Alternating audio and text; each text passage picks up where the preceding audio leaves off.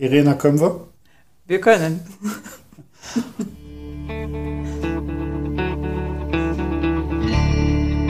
Willkommen zum Profi Talk, dem Podcast der Sakret Bausysteme GmbH und Co. KG.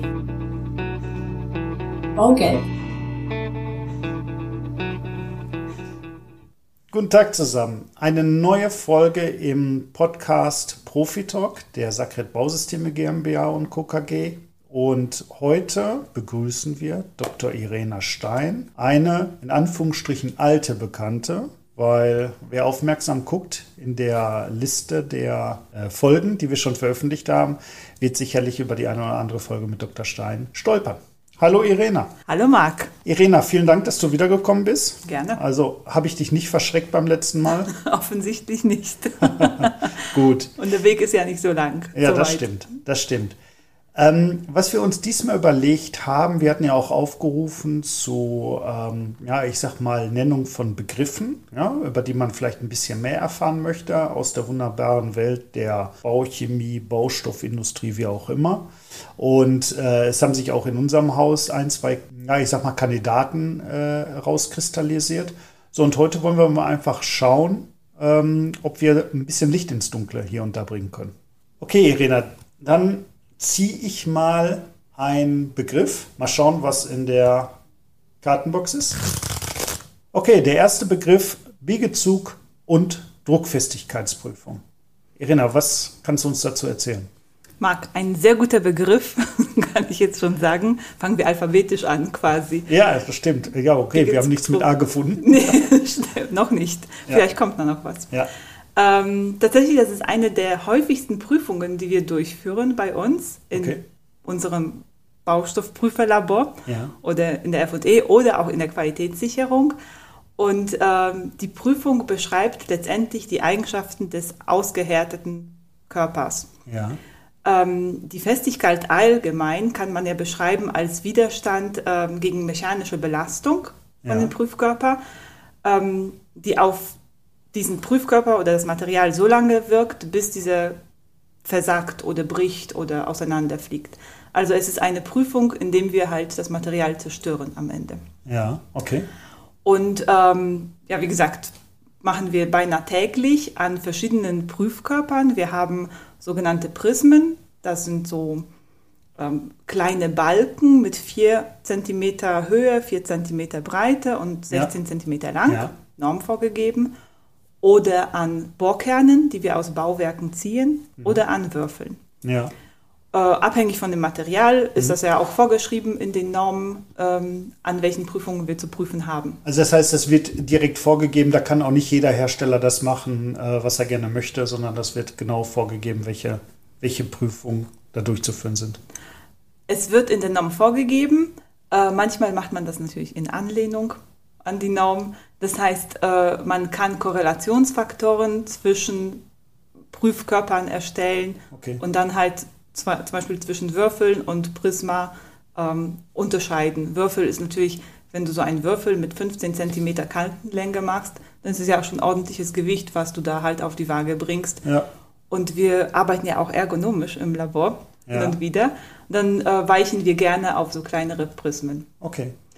Ähm, die Prüfungen werden ähm, ja, bei der Messung oder bei der Bestimmung der Festigkeit ähm, werden halt diese Prüfkörper in eine Presse eingespannt und da wird so lange darauf gedrückt auf eine definierte Fläche, die Ja. auch Norm vorgegeben ist, Ja, bis das Material, ähm, bis sich Risse bilden Ja. und ähm, bis das Material ja, versagt. Manchmal versagt der Prüfkörper mit so einem leisen Plop. ja, okay. Und manchmal ist es ein richtiger Knall und das Ja. ganze Material fliegt oder die Reste fliegen durch die Gegend. Hört sich nicht ganz ungefährlich an. Ja, deswegen haben wir ja auch Plexiglasscheiben vor den Okay. Maschinen. Okay. Und so, um die Größenordnungen so ein bisschen zu ähm, definieren, wir haben Materialien, die Festigkeiten haben von ein paar Newton. Ja, Ähm, das heißt, auf die Fläche wirkt eine Kraft von wenigen Newton, sagen wir zwei oder ein Newton bei Putzen. Das sind Ja. sehr weiche Materialien. ja, Äh, und wir haben auch Festigkeiten, die bei 80 bis 100 Newton liegen. Ähm, das sind zum Beispiel für Gussmörtel Beton liegt so um die 20, 25 Newton, Ja, je nachdem. Ähm, das wird ja an, in den Festigkeitsklassen vorgegeben. Ähm, den zweiten Begriff, den du genannt hast, war die, oder den ersten eigentlich, war Biegezug. die Biegezug. Das ist ähnlich, Ja, äh, nur dieses Biegezug wird an den kompletten Balken, also an diesen Prismen äh, durchgeführt, indem das Prisma so lange, ähm, indem die Kraft so lange auf das Prisma wirkt, bis sich das Prisma durchbiegt und versagt, also Ja. knackt. Ja. Ich weiß noch dunkel aus meiner Ausbildung damals Beton, also widersteht Druck sehr gut, Mhm. aber eben halt Zugkräften nicht so gut. Und darum haben wir zum Beispiel auch Stahlbewehrung ja, in unseren Richtig. Betonbauten, Ja. weil die eben halt den, die Zugkräfte aufnehmen sozusagen. Richtig, also bei zumindest ähm, bei hohen Bauten oder großen Bauten. Ja. Wir können massige Bauteile bauen, aber irgendwann wollen wir auch schlanke Bauteile ähm, oder schlanke Gebäude aus Platzmangel bauen. Und ähm, der Stahl, der übernimmt halt eher diese Zugkräfte besser und Beton schützt eigentlich nur den Stahl davor ähm, vor Korrosion. Aber ich glaube dazu später bestimmt noch was. Ja, da, da, können wir noch ein paar Folgen zu machen. Mit Sicherheit. Gerade im Bereich der Betoninstandsetzung. Ja. Ah, ich kann noch vielleicht ähm, ähm, so zu, zum Einschätzen, habe ich ja erzählt, wir haben Mörtel, der so Festigkeiten von 10 Newton hat. Ja, Wir haben Beton, der so bei 30 liegt vielleicht. Vergussbetone, die liegen bei 80. ja. Und so der menschliche Knochen verträgt so 150, habe ich gefunden. Okay. Newton pro Quadratmillimeter. Ja, okay. Das heißt, von denen, die du jetzt genannt hast, ist der Knochen derjenige, der äh, hinsichtlich Druck am widerstandsfähigsten ist. Ja. Ja, Interessant. auf jeden Fall. Ja, das veranschaulicht das nochmal. Ja, vielleicht zur Veranschaulichung ähm, habe ich so mir überlegt, wie man das am besten veranschaulichen könnte. Und ich habe überlegt, naja, ähm, Druckfestigkeit oder Druck, ja, Festigkeit ist ja Kraft pro Fläche. Ja, Kraft wird ja aus Masse und Erdbeschleunigung, setzt sich zusammen aus Masse und Erdbeschleunigung. Das heißt, wenn ich eine, ähm, ein, ja, Festigkeit von 10 Newton pro Quadratmillimeter habe, dann weiß ich, dass da ein Kilogramm mit der Erdbeschleunigung von 10 Meter pro Quadratsekunde auf ein Quadratmillimeter wirkt. Vielleicht hilft das ja. Und wenn man das mit, weiter spinnt, mit den Knochen war für mich jetzt einfacher tatsächlich. Aber gut, äh, Ja. die, die zweite Erklärung ähm, auch hilfreich. Das ist Ja. für die Promovierten. Ne? Ja, also so- die erste mit dem Knochen war für, für mich, der das Ja. abgewählt hat. Alles. Das ist, glaube ich, alles für die, die Mathe nicht abgewählt Ja, haben. genau, genau. Also für all diejenigen, die Mathe wie ich, äh, ja, nee, Mathe konnte ich leider nicht abwählen, aber die Naturwissenschaften abgewählt haben, ähm, die behelfen sich jetzt einfach mal mit dem, Knochen. mit dem Bild des Knochens ähm, und alle anderen äh, können sich Gedanken weiterhin über die Erdbeschleunigung machen. Ja. Gut, vielen Dank. Schauen wir mal, was wir noch für einen Begriff haben. Als nächstes hätten wir dann da die Haftzugfestigkeit. Aha. Die Haftzugfestigkeit, die kennen wir ja auch, weil wir zum Beispiel Fliesenkleber machen oder Pflasterfugenmörtel oder Beton. Ja, Und alles, was halt ähm, ja, verklebt wird miteinander, ähm, das prüfen wir auf eine Haftzugfestigkeit.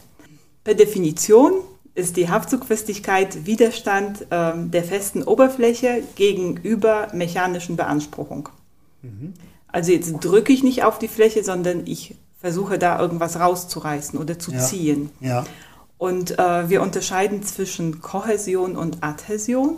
Kohäsion ist die ähm, Abreißfestigkeit oder die Haftzugfestigkeit Ja. von dem Körper an sich. ja, Das heißt, ich äh, versuche, ich klebe zum Beispiel auf eine Betonplatte einfach nur einen Stempel und versuche den abzureißen. Ja. Dann weiß ich, welche Festigkeit, Kohäsion, Oberflächenfestigkeit hat dieser Beton in sich. Ich kann aber die Betonplatte mit einem Fliesenkleber beschichten und ähm, eine Prüffliese da reinlegen und dann ähm, bestimme ich die Haftzugfestigkeit, die Adhäsionkraft zwischen dem Fliesenkleber und der Prüffliese. okay. In beiden Fällen habe ich ja eine definierte Fläche, wieder, Norm. Ja. Und ich ziehe mit einer konstanten Kraft äh, an diesen Prüfkörper senkrecht zu der Fläche und versuche das abzureißen. Ja. Bis natürlich ich wieder diesen Prüfkörper zerstört habe. Ja. Ich, also könnte man sich auch vorstellen, wie mit zwei Magneten, die aneinander haften und die Kraft, die ich aufbringen muss, um diese beiden Magneten zu trennen voneinander. Genau. Sozusagen. Richtig. Nur da haben wir halt unsere zementgebundene oder polymergebundene äh, oder kalkgebundene Materialien, mit welchem Bindemittel auch immer, und wir versuchen die auseinanderzubringen. Es gibt in der Betoninstandsetzung, ist das Thema auch ziemlich groß für die, ähm, ja, für die Vorbereitung von dem Untergrund. Ja. Der muss eine bestimmte Haftzugfestigkeit aufweisen, damit ich das nächste Material darauf einbringen kann. Ja. In der Fliesen haben wir Haftzugfestigkeiten, die definieren unsere Kleber. Und zwar nicht nur, äh, also wir haben in einer Folge darüber gesprochen, dass wir die berühmten 28 Tage Ja. ähm, abwarten müssen, bis wir Prüfungen durchführen. In der Fliese ist es so, dass wir auch verschiedene Lagerungsarten haben. Also wir lagern unter Wasser, wir lagern, lagern bei ähm, höheren Temperaturen, so bei 70 Grad.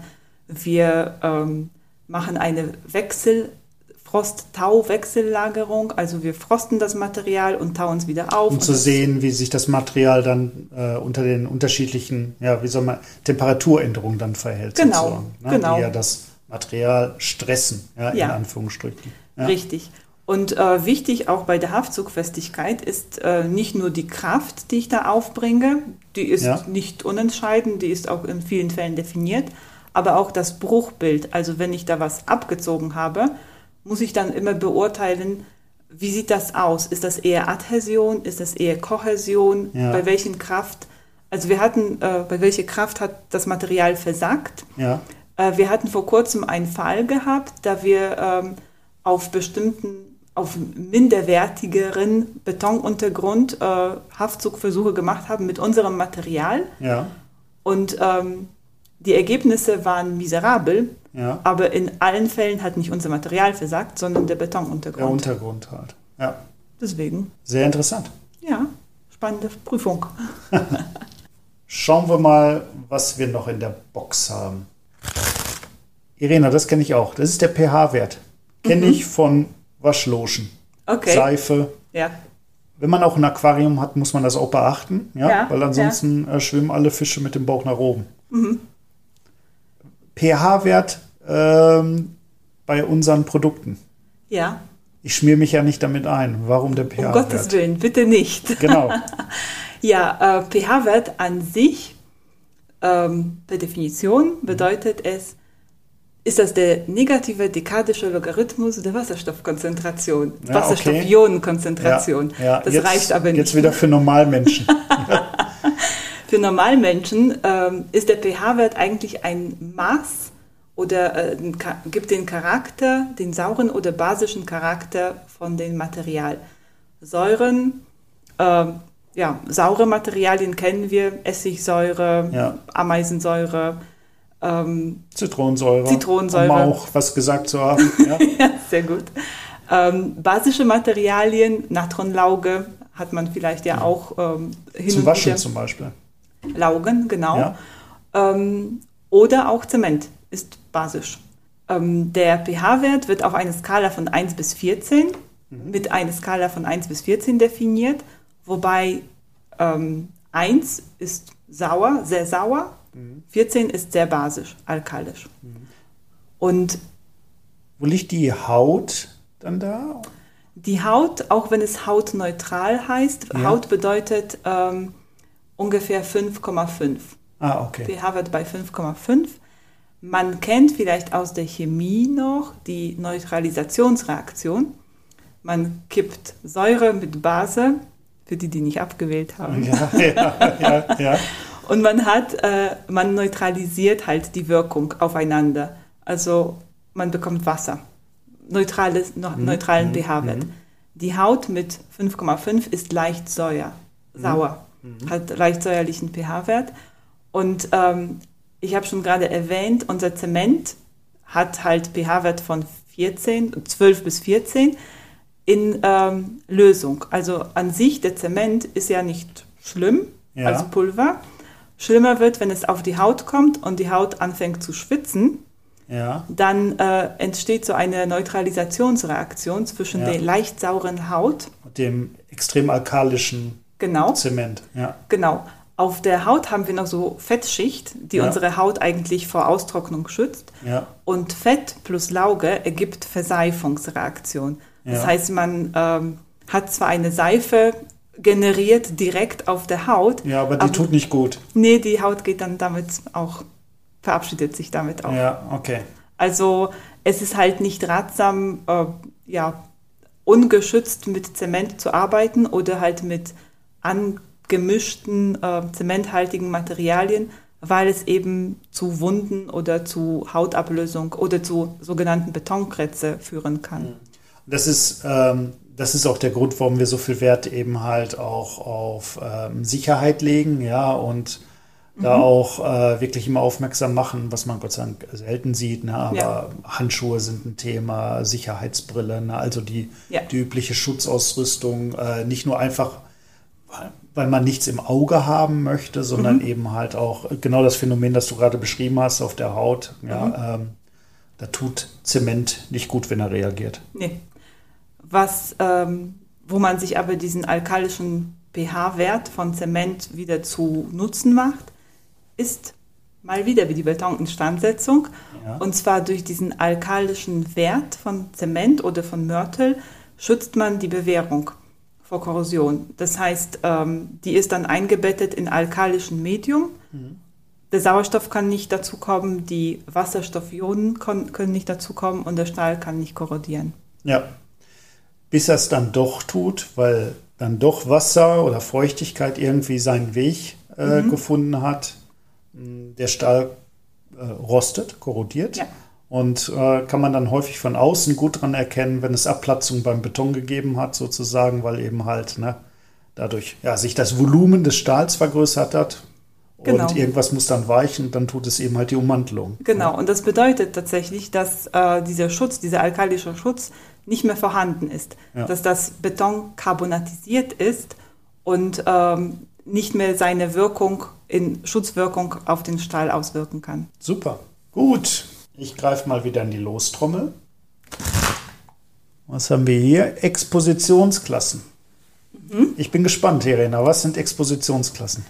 Oder ist ein Begriff aus der Betoninstandsetzung. Ich glaube, diese, dieser Begriff ist auch schon heute öfters gefallen. Ja, Ähm, die Expositionsklassen äh, beschreiben den Widerstand des Bauteils an sich äh, gegen chemische und physikalische Einflüsse aus der Umgebung infolge oder infolge von der Nutzung von den, ähm, von den Bauteilen. heißt äh, Atmosphäre, heißt Regen, heißt also Feuchtigkeit, Ja, heißt auch. Temperatur. Auch, auch.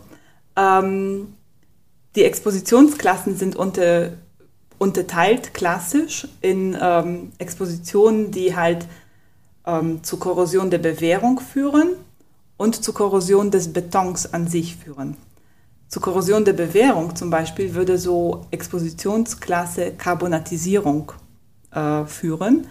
Wir hatten mal diesen Wert pH-Wert, äh, diesen Wort oder diesen Begriff pH-Wert gehabt. Ja, Und ähm, wir haben gesagt, Beton ist alkalisch und schützt den Stahl vor Korrosion. ja, Jetzt carbonatisiert der Beton im Laufe der Zeit. Das heißt, der pH-Wert ändert sich von alkalischen bis zu ja, neutralen. ja, Und ähm, dadurch wird der Stahl, der darunter liegt, nicht mehr geschützt. Also nicht Ja. mehr im alkalischen Medium. ja, Und abhängig von, von Medium, in dem sich halt die, das Material befindet, Ja. kann es zu Korrosion kommen. ja. Auch okay. Salze führen zu Korrosion von Bewährung. Ja, darum haben wir in einer Folge darüber gesprochen, warum wir nicht dazu tendieren, mehr Sand für unsere Produkte zu benutzen. Oh, ne? sehr gut aufgepasst, Marc. Ja, ja, Ja, ähm, und zwar Salze oder Chloride vor allem in äh, Verbindung mit Feuchtigkeit führen dazu, dass halt die Bewährung aus Eisen sich auflöst. ja, Das ähm, ja, Tückische daran ist, dass sich die Bewährung jetzt nicht ähm, auflöst, indem es halt korrodiert und äh, auf, infolge der Expansion die Betondeckung springt, sondern die verabschiedet sich heimlich und leise. Ja. Und ähm, ja, bei solchen Werken, wenn man die öffnet, ist keine Bewährung äh, Ja. vorhanden. Und das ist nicht zu unterschätzen. Wir hatten ja gerade das Thema, als wir über die Biegezugsfestigkeit äh, gesprochen haben und die Funktion, die der Stahl in, in also die Stahlbewegung in Beton wahrnimmt. Ja. Und ähm, ja, nichts ist dramatischer, als wenn ich den Schaden von außen nicht sehe, weil dann gehe ich ja davon aus, alles ist in Ordnung, habe eben halt dann aber ein, ein ich sag mal, Bauwerk, Bauteil, wie auch immer, ähm, das eben halt über eine wesentliche Eigenschaft nicht mehr verfügt. Richtig. Und zwar eben halt äh, einer gewissen äh, Biegezugsfestigkeit. ja, oder Tragfähigkeit an Ja, sich. genau. Genau. Ähm, ich komme jetzt noch ganz kurz auf die anderen Expositionsklassen, Ja. die zu Korrosion des Betons führen, also zu Abtragen des Betons. Das ist der chemische Angriff, der mechanische Angriff und der Frostangriff. Weil auch Frost kann Beton sprengen, indem halt das Wasser in die Poren des Betons eindringt, sich infolge von äh, Einfrieren das Volumen vergrößert und Ja. dadurch springt. Kennen wir alle Getränke im Eisfach, wenn man sie vergisst. Die ja. berühmte Bierflasche im Eisfach. Die berühmte Bierflasche im Eisfach. Ich wollte es so nicht ausdrücken, aber ich hatte es vor Augen. Ja, okay. Ich hätte auch Wasserflasche sagen können. ja, aber ähm, die Norm gibt, also die unterteilt halt die Exposition je nach der Art und der Intensität der Einwirkung und gibt für Beton auch ähm, gleichzeitig so Maßnahmen, die dazu führen, dass man halt diese Expos bei dieser Einwirkung aus der Umgebung, bei dieser Expositionsklasse noch die Dauerhaftigkeit von dem Bauteil oder von dem Bauwerk gewährleisten kann. Heißt das zum Beispiel jetzt für Frost, also dass ich verschiedene Temperaturgrade habe? Nicht ganz. Ähm, die Norm besagt zum Beispiel, ähm, welche Eigenscha technischen Eigenschaften die ähm, Betone haben müssen. Zum Beispiel die Festigkeitsklasse des Betons. Die besagt auch, ähm, welche Zusammensetzung die Betone haben müssen. Also Mindestzementmenge. Die ist ja für, die Alkalität, für den Alkalitätspuffer des Materials verantwortlich. Oder die sagt sogar, ob das Material bestimmte Luftporen und wie viele enthalten muss. Die Norm gibt da schon sehr viel Abhilfe an bei, äh, beim Planen von den Bauwerken in äh, Abhängigkeit von der einwirkenden Expositionsklasse. Okay, interessant. interessant. Wir haben aber noch mehr Expositionsklassen. Also wir haben jetzt über Expositionsklassen, die aus der Umgebung Ja. oder aus der Nutzung kommen. Es gibt aber auch noch Expositionsklassen, die direkt aus dem Bauwerk kommen können. Zum Beispiel ist das der, die statische Wirkung von dem Material, ja, der dynamische Expositions, x-dünn sozusagen, kenne ich auch aus der Betoninstandssitzung. Richtig? Natürlich. Oder ähm, die Einwirkung von drückendem Wasser, XW, XBW. Also es gibt ähm, unterschiedliche Abhilfen und dafür. Aber drückendes Wasser, jetzt spricht wieder der Laie, ja, drückendes Wasser, das ist eine ähm, Expositionsklasse aus dem Bauwerk. Ich hätte jetzt auch vermutet, dass das als äußerer Faktor gesehen wird. nee, äußerer Faktor ist tatsächlich nur Wasser. Ja, Äh, drückendes Wasser oder back-facing water Ja. sozusagen ist aus dem, wurde als Expositionsklasse aus dem Bauwerk definiert. okay. Ich, ich akzeptiere das für jetzt. Irina, die Zeit ist schon weit vorangeschritten, aber ich würde sagen, einen Begriff machen wir noch, weil es so schön ist. Lass uns mal schauen, was wir als letzten Begriff hier noch in der Lostrommel haben. Ab, da freue ich mich drauf. Etwas, was ich mich lange gefragt habe. Was ist ein E-Modul? E-Modul. Ja, das, ähm, dieser Begriff kommt immer häufiger, jetzt zum Beispiel ähm, nicht nur in der Betoninstandsetzung, Ja. sondern auch in der ähm, Garten- und Landschaftsbau oder im Straßenbau wird das immer häufiger gefragt. Und ich kann jetzt schon sagen, es hat nichts mit Elektrizität zu tun, ne? nichts mit ähm, Batterietechnik oder wie auch immer. Nein. Obwohl das gar nicht so abwegig wäre, zumindest ein weiteres Mal in einer Betoninstandsetzung. Also ich glaube, wir haben heute keinen Begriff so häufig genannt wie Betoninstandsetzung. Ähm, weil, Vielleicht. und das werden wir, denke ich mal, noch in einer gesonderten Folge besprechen, wahrscheinlich mit dem, mit dem Dirk Arning, ähm, das Thema KKS, kathodischer Korrosionsschutz. Ja, also ein ganz interessantes Thema. Eben wie kann ich äh, ja, Bauwerk oder Bewährungsstahl ne, vor Korrosion schützen? Man glaubt es nicht, indem ich Strom anlege. Aber das in einer anderen Folge. Aber das Genau. hat nichts mit E-Modulen zu tun. Nein, hier wird tatsächlich das E groß geschrieben und das bedeutet Elastizitätsmodul. Letztendlich ähm, beschreibt es ja die Verformungsneigung bzw. die Verformungseigenschaften des Materials unter Spannung. Äh, ich muss mir das so vorstellen, wenn ich jetzt einen Prüfkörper habe, also jetzt komme ich direkt schon zu der Prüfung, weil es vielleicht am anschaulichsten Ja, ja. ist. Wenn ich einen Prüfkörper habe, ähm, dann übe ich Druck einaxial, also von oben, Druck auf diesen Prüfkörper ähm, aus, aber nur bis zu einem gewissen Punkt. Also ich weiß, bei welchem Druck, bei welcher Festigkeit, Druckfestigkeit bricht dieser Körper und ich ähm, wende aber nur 30 Prozent jetzt von der Kraft auf. Und gleichzeitig an der Seite von dem Prüfkörper hab, ähm, ja, installiere ich so einen Wegaufnehmer, der mir ganz genau beschreibt, wenn ich auf den Körper drücke, um wie viel ändert sich halt, staucht sich das Material. Ja, ja, also die Verformung dann in eine Richtung sozusagen. Richtig. Äh, also der kann sich eigentlich in zwei Richtungen verformen oder in drei. Also einmal von in der X-Achse, Y- Ja. und Z-Achse. Ja. Aber ähm, es wird kürzer, weil halt der, der Druck von oben aufbaut, äh, Ja.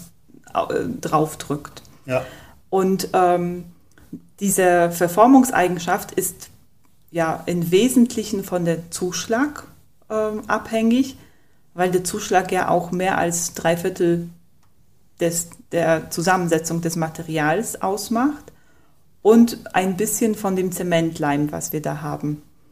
Und ähm, ich habe so ein paar Werte so rausgesucht, die wir gemessen haben. Ähm, zum Beispiel bei so einem Standardbeton C2530 haben wir ungefähr den, äh, das E-Modul, das statische E-Modul von 30 bis 35 Gigapascal oder 30 bis 35.000 Newton pro Quadratmillimeter. ja. Das ist eine Menge. Das ist äh, eine Menge, auf jeden Fall.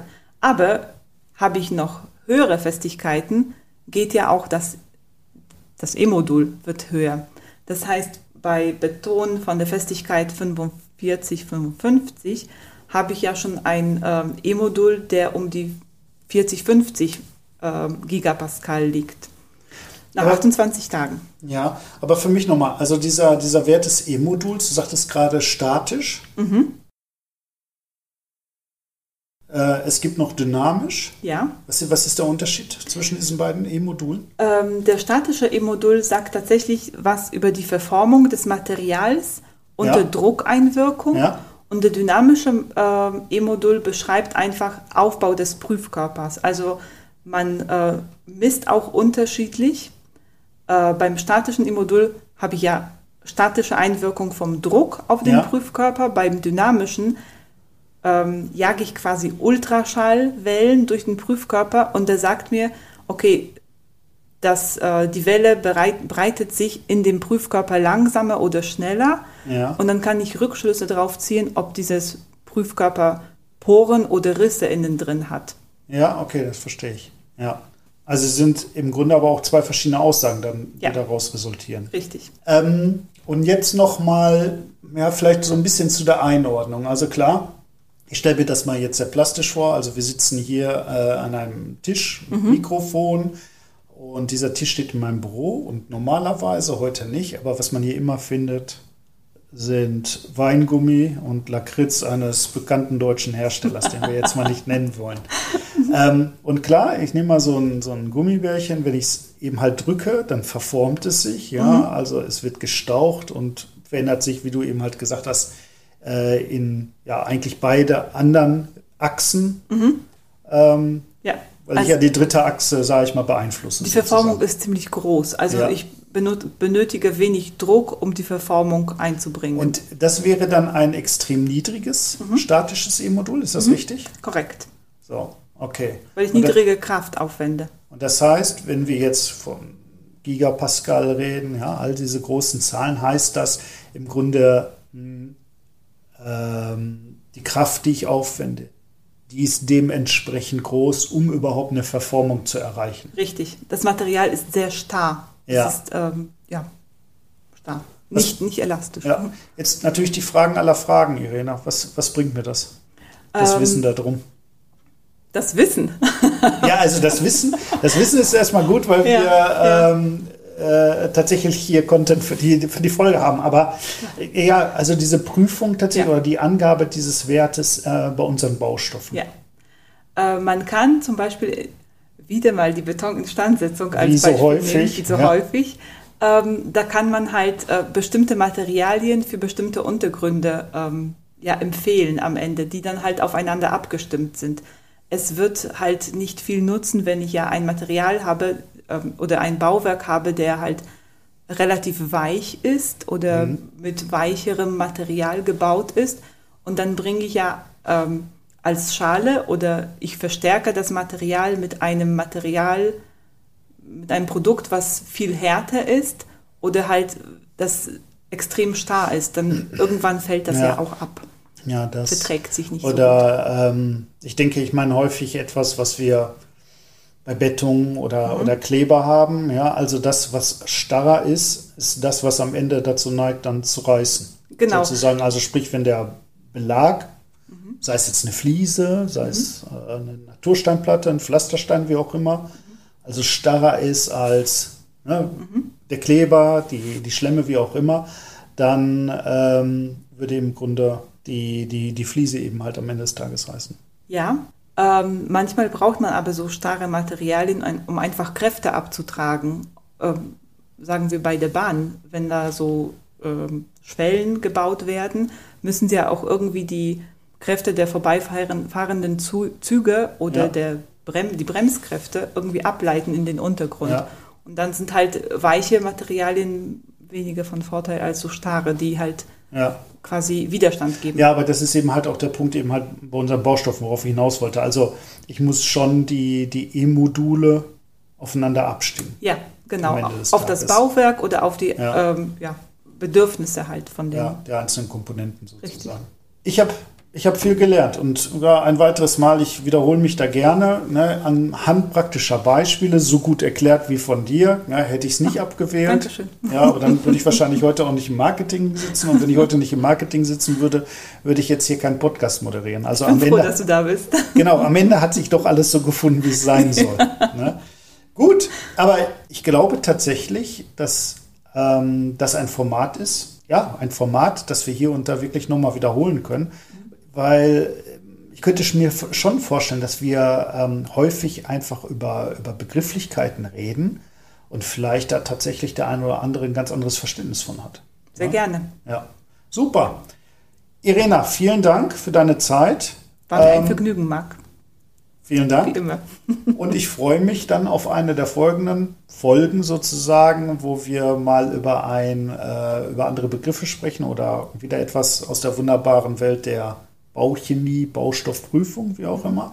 Aber Irena, weißt du, was ich auch glaube? Ich denke, wir haben heute so häufig über Betoninstandssitzung gesprochen, dass sich das mal anbietet, auch dort wieder eine Folge äh, zu, äh, zu veröffentlichen aus dem Bereich der Betoninstandsetzung mit dem Dirk Arning, unserem Marktmanager in der Betoninstandsetzung.